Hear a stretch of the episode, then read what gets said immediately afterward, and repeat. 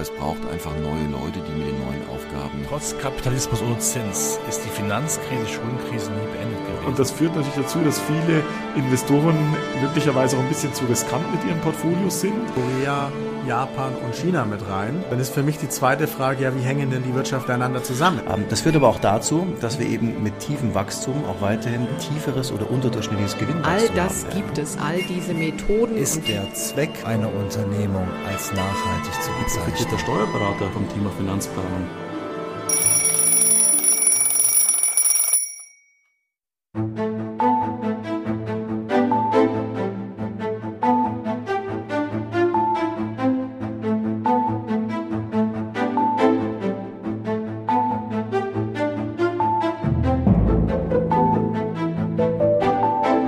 Das ist das große Bild, der Podcast des Private Banking Magazins in Zusammenarbeit mit dem ETA Family Office.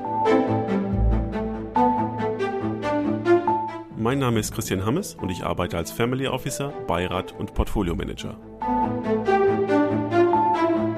Wenn Sie als Privatanleger, Stiftung, Family Office oder Institution Ihr Vermögen verwalten lassen oder es selbst tun, wenn Sie solche Anleger als Beirat, Finanzausschussmitglied oder auch als Steuerberater oder Rechtsanwalt begleiten, wenn Sie selbst Vermögensverwalter sind oder wenn Sie einfach nur gerne guten Köpfen zuhören, dann machen wir diesen Podcast für Sie.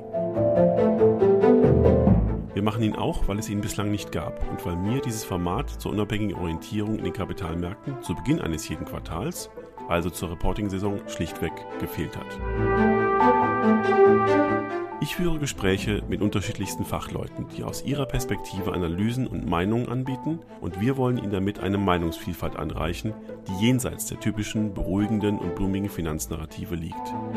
Aus allem, was Sie hören, können Sie sich so Ihr eigenes großes Bild erzeugen. Solche Gespräche gehören zu den Hausaufgaben meiner Berufspraxis. Und da ich damals meine Hausaufgaben auch hin und wieder abschreiben durfte, dafür nochmals herzlichen Dank, lasse ich Sie zuhören, wie ich meine erledige. Sie finden diesen Podcast auf den einschlägigen Plattformen wie iTunes, Spotify, SoundCloud und Deezer und dort können Sie uns auch abonnieren und uns beim Arbeiten, beim Büroschlaf, beim Laufen, im Zug oder im Auto zuhören. Und hören Sie nur, was Sie interessiert und den Rest eben später. Herzlich willkommen beim großen Bild.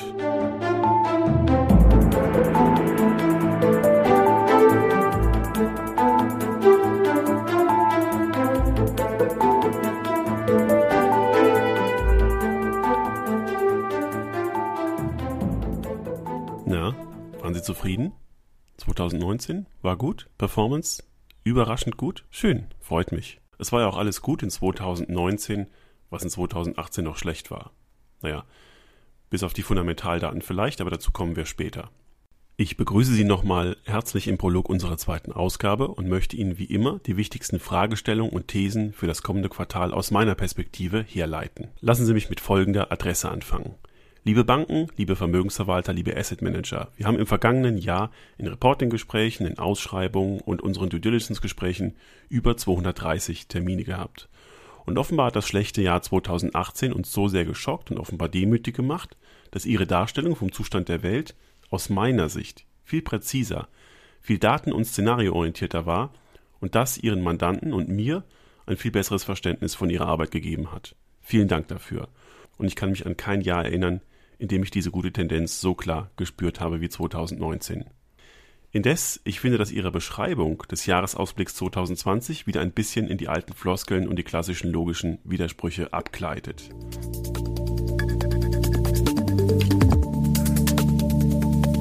Nun ist es aber auch extrem schwer, diese Welt zu beschreiben und sich nach einem so widersprüchlichen Jahr wie 2019 mit schlechten Fundamentaldaten einerseits und unglaublich guten Performance-Ergebnissen andererseits zu orientieren.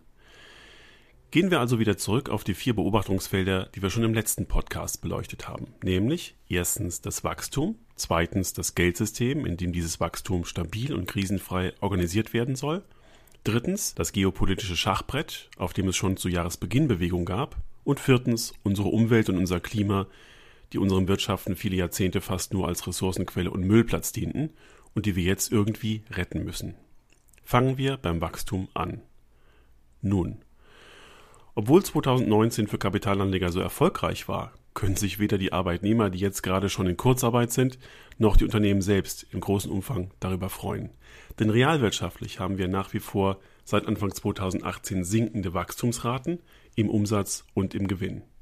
Wir bewegen uns aber auch in ganz niedrigen Veränderungsraten in der Inflation und in extrem niedrigen Zinsen und genau das war auch der ausschlaggebende Punkt für den Anlageerfolg in 2019 nämlich die extrem niedrigen Zinsen und die Gewissheit, dass die Notenbanken sich nicht bemühen werden, uns wieder in die Zinsnormalität zurückzuführen. Dieses Umfeld bezeichnen viele als säkulare Stagnation. Man meint damit aber auch viele parallele Entwicklungen wie Disruption, Automatisierung und Digitalisierung, die Wachstumsraten und vor allem betriebswirtschaftlich betrachtet die Margenausweitung bei Unternehmen auf sehr kleinen Skalen hält. Und daraus leite ich These Nummer 1 für 2020 ab. Wir haben seit Anfang 2018 den Weg in die säkulare Stagnation beschritten und das Rezessionsrisiko nimmt auch in 2020 in vielen Volkswirtschaften weiter signifikant zu. Üblicherweise sprechen Banken, Vermögensverwalter und Investmentbanken gerne über Rezessionsrisiken in 2021, aber natürlich nicht in einem Jahr, in dem der amerikanische Präsident neu gewählt wird. Das liegt nun außerhalb der Vorstellungskraft und dennoch glaube ich, dass wir hier sehr wach sein dürfen. Gegen diese Befürchtung spricht aber auch, dass viele Stimmungsindikatoren und auch einige Daten zur Industrieproduktion beispielsweise jetzt gerade in China wieder seit Jahresanfang sich deutlich verbessert haben. Und aus dieser Beobachtung leiten viele Analysten ein stärkeres Wachstum für 2020 ab. Meine Frage lautet mit Blick auf dieses Datengefüge, woher und durch welchen Impuls sollen unsere Wachstumsraten wieder signifikant anspringen? Das habe ich selbst noch nicht so ganz verstanden. Übrigens, das Denken in echten Konjunkturzyklen ist uns ja auch in den letzten zehn Jahren ein bisschen abhanden gekommen. Wir wissen gar nicht mehr, wie sich eine Rezession anfühlt und das gilt vor allen Dingen für viele junge Kollegen, die weder die Finanzkrise noch den 11. September in Hemd und Krawatte erlebt haben. Dennoch glaube ich, dass sich die Beschreibung, wann und welche Branchenzyklen auf welche Entwicklungen reagieren, immer noch lohnen. Und viele Vermögensverwalter handhaben das auch genau so und können sehr plastisch beschreiben, wie sie über zyklische Überlegungen ihre Sektorallokation und ihre Sektorrotation steuern.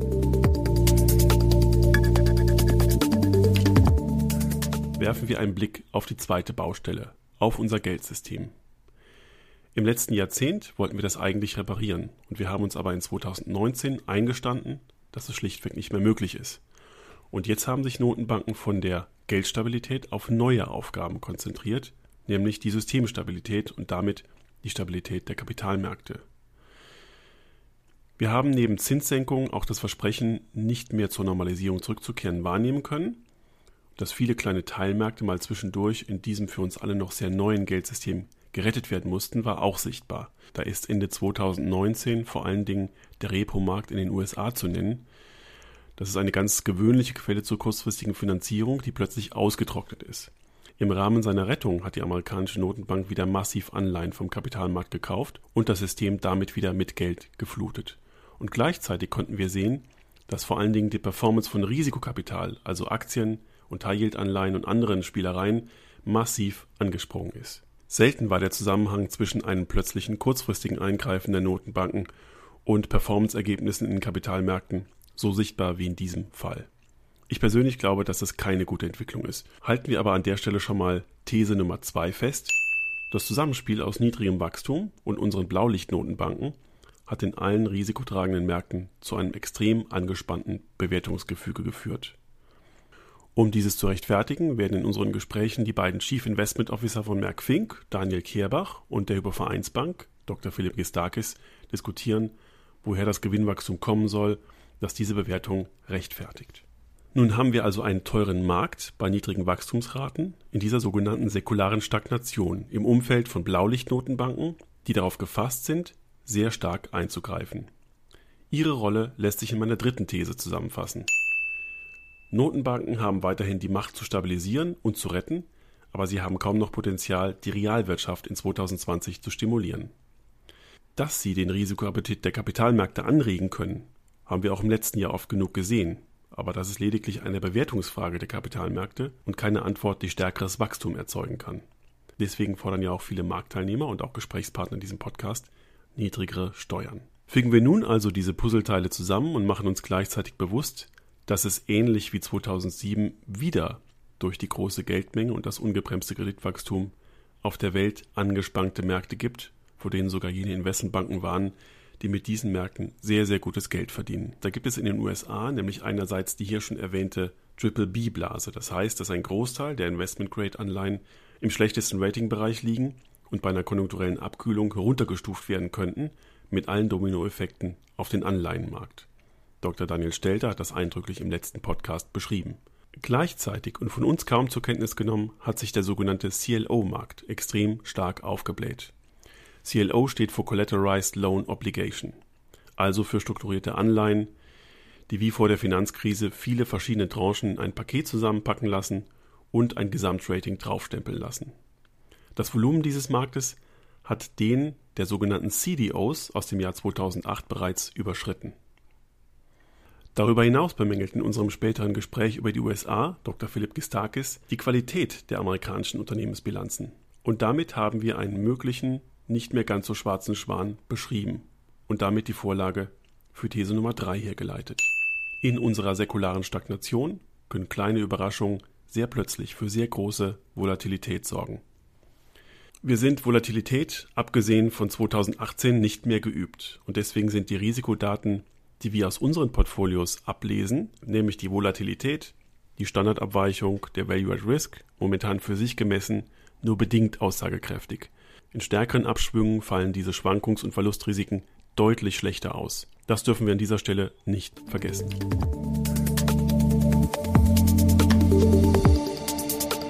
Begeben wir uns mal auf die nächste Baustelle. Das geopolitische Schachbrett, auf dem vereinfacht gesagt auf der westlichen Seite ein amerikanischer Präsident mit fragend blickenden Bündnispartnern sitzt und auf der anderen Seite ein chinesischer Staatschef mit seinen Verbündeten. Was wir im letzten Jahr und natürlich auch im laufenden Jahr gesehen haben, war geknüpft an die Frage, wie das Aufstreben Chinas aus dem Westen heraus gedrosselt werden kann. Bedenken Sie, wem der Iran sein Öl liefert und schauen Sie sich mal an, durch welchen Staat gerade eine große Pipeline dafür gebaut wird. Auch dass der amerikanische Präsident mal in einem erratischen Anfall vorschlägt, alle Nahoststaaten in die NATO aufzunehmen, passt in dieses Bild. Und dass wir diese Aufspaltung in ein Duopol auch technisch erleben können, unterstreicht in unserem späteren Gespräch auch Stefan Scheurer, Asienstratege von Allianz Global Investors. Das ist genau das, was China auch versucht momentan. Neue Standards zu setzen, sei es äh, im Sinne von 5G, sei es aber auch in anderen Sektoren, die wir aktuell uns anschauen, versucht China hier Standards zu setzen, mit Hilfe natürlich auch der Masse, die dahinter steht, mit 1,3 Milliarden Menschen.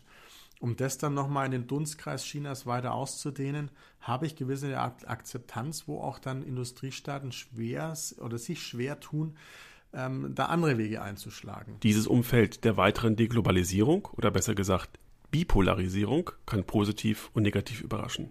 Es sorgt aber vor allem dafür, dass die Rüstungsausgaben seit der Amtsübernahme durch den aktuellen amerikanischen Präsidenten doppelt so stark wachsen wie noch unter Barack Obama, der seinerseits immerhin jeden einzelnen Tag mit den USA im Kriegseinsatz war. Und wenn wir schon so oft über niedrige Wachstumsraten sprechen, kann sich jeder überlegen, ob er einen Boom in der Rüstungsindustrie positiv findet oder eben auch nicht.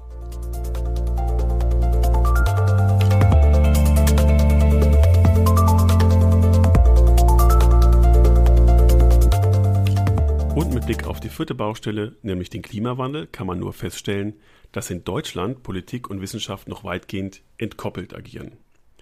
Man kann aber auch sehen, dass unsere Anlagewelt der Nachhaltigkeit eine sehr dominante Rolle zukommen hat lassen und auch in 2019, und das ist nicht zuletzt auf die neue EU-Taxonomie zurückzuführen, sondern auch auf den Liebesbrief von BlackRock an seine Beteiligungsunternehmen was Nachhaltigkeit konkret eigentlich bedeutet. Wenn man den Begriff mal von den beschwichtigenden und beruhigenden Marketingetiketten trennt, bespreche ich sehr ausführlich mit Antje Bieber von Fairytrust in unserem späteren Praxisgespräch. Man kann, wenn man ein bestehendes Portfolio hat, erstmal eben schauen, welche Wirkung hat dieses Portfolio aktuell für die drei großen Perspektiven, die ich da auch ähm, vorschlagen würde. Die drei großen Perspektiven meiner Wirkung ist die wirtschaftliche Wirkung einer Investition, die Wirkung auf die Gesellschaft und die Wirkung auf Umwelt.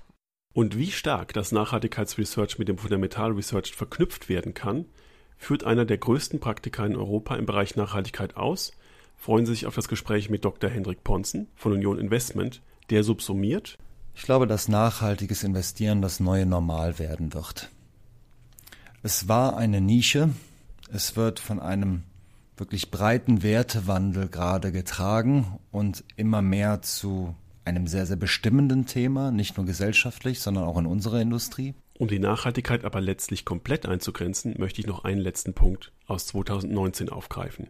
Es gibt in den USA eine Lobbyorganisation für Großkonzerne, die heißt Business Roundtable. Und im August 2019 veröffentlichte sie unter der Führung der großen amerikanischen international operierenden Unternehmen ein Statement, in dem sie sich und seine Unternehmen den Bedürfnissen der Gesellschaft verschrieben hat und den Shareholder Value ein bisschen in den Hintergrund rücken lässt. Schön. Ich habe lange gewartet, bis Günter Wallraff oder Jan Böhmermann hinter dem Statement hervortreten, aber das wollten die uns wirklich so sagen. Leider bezieht sich dieses Statement aber nur auf das gesellschaftliche Wohl der Amerikaner. Denn würde es sich auf alle Gesellschaften beziehen, dürften wir bald mit großer Genugtuung dabei zusehen, wie sich ein unternehmerisches Steuerparadies nach dem anderen schließt und Lizenzgesellschaften in Holland, Luxemburg und Irland dicht gemacht werden. Warum ist mir dieser Punkt so wichtig? Nun, wenn wir im Rahmen unseres nachhaltigen Investierens bewusst und richtigerweise ächten, dass Geschlechter ungleich behandelt werden, dass Geschlechter ungleich in Steuerungsgremien Platz nehmen, dass Kinderarbeit und Ausbeutung von Arbeitnehmern stattfindet und somit den Gesellschaften, in denen die Unternehmen produzieren und verkaufen, gesellschaftlicher Schaden zugefügt wird, warum ächten wir dann nicht, dass Unternehmen und ihre feinen Helfershelfer dort, wo sie ihren Umsatz und Gewinn erzielen, de facto keine Steuern zahlen? In den üblichen Nachhaltigkeitskriterien spielt dieses Feld auch eine Rolle, aber nur eine symbolische. Versprochen, an dieser Fragestellung bleiben wir dran und auch in allen anderen Kriterien zur Nachhaltigkeit. Aber nicht nur diese Frage führt mich zu Nummer 5 unserer Thesen für 2020. Die beiden übergreifenden Themen Klimawandel und bipolare Geopolitik werden sich immer stärker in unserem Anlageverhalten manifestieren. Und wir werden hoffentlich weniger ideologisch, sondern wissenschaftlicher mit diesen Themen umgehen können. Wir werden im kommenden Jahr verstärkt über ökologische Kipppunkte lernen und wir werden wahrscheinlich auch wieder Umweltkatastrophen miterleben.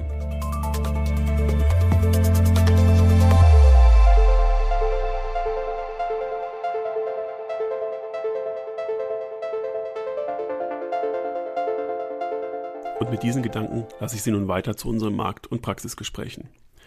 Ich freue mich sehr auf eine allgemeine Bestandsaufnahme wie immer mit Robert Halver von der Baderbank – auf eine Marktanalyse der USA mit dem Chief Investment Officer des Wealth Management der Hypovereinsbank, Dr. Philipp Gistakis, auf eine sehr weitgreifende und langfristige Beleuchtung der asiatischen Kapitalmärkte mit dem Asienstrategen aus dem Haus Allianz Global Investors, Stefan Scheurer, und für Europa eine hart und ehrliche Bestandsaufnahme mit dem Chief Investment Officer von Merck Fink, Daniel Kehrbach. In unseren Praxisgesprächen tauchen wir zunächst sehr tief und sehr grundsätzlich in die Fragestellung des nachhaltigen Investierens ein. Zunächst mit Antje Bieber aus dem Haus Ferry Trust, mit der ich erörtere, wie man sich als Investor für eine nachhaltige Ausrichtung orientieren muss. Im zweiten Gespräch zum Thema Nachhaltigkeit gehen wir in der logischen Schrittfolge in die Umsetzung und in die Analyse der Nachhaltigkeit mit Dr. Henrik Ponzen von Union Investment. Für alle Unternehmer beleuchte ich mit Christian Blum von CMS Hasche Siegle, welche Fragestellungen im Rahmen lange vor, während und nach dem Unternehmensverkauf zu beantworten sind. Und zu guter Letzt werfe ich mit Roman Rossel von der ADS Steuerberatung für alle Vermögenden die Frage auf, wie Finanzplanung heute und in der Zukunft nützen kann und wohin sie sich in Sachen Neutralität und Digitalisierung entwickeln wird. Meine sehr verehrten Damen und Herren, ich wünsche Ihnen viel Freude und fachliche Beute bei den Gesprächen und nicht vergessen, Geld ist nur ein Versprechen, aber unsere Aufgabe ist es, genau dieses für die wirklich wichtigen Zwecke einzuhalten. Ich wünsche Ihnen, Ihren Ausschüssen, Ihren Beiräten und all Ihren Helfern ein gutes Händchen und jede Menge Weitblick und freue mich auf das nächste Mal. Mein Name ist Christian Hammes. Machen Sie es gut und machen Sie was Gutes.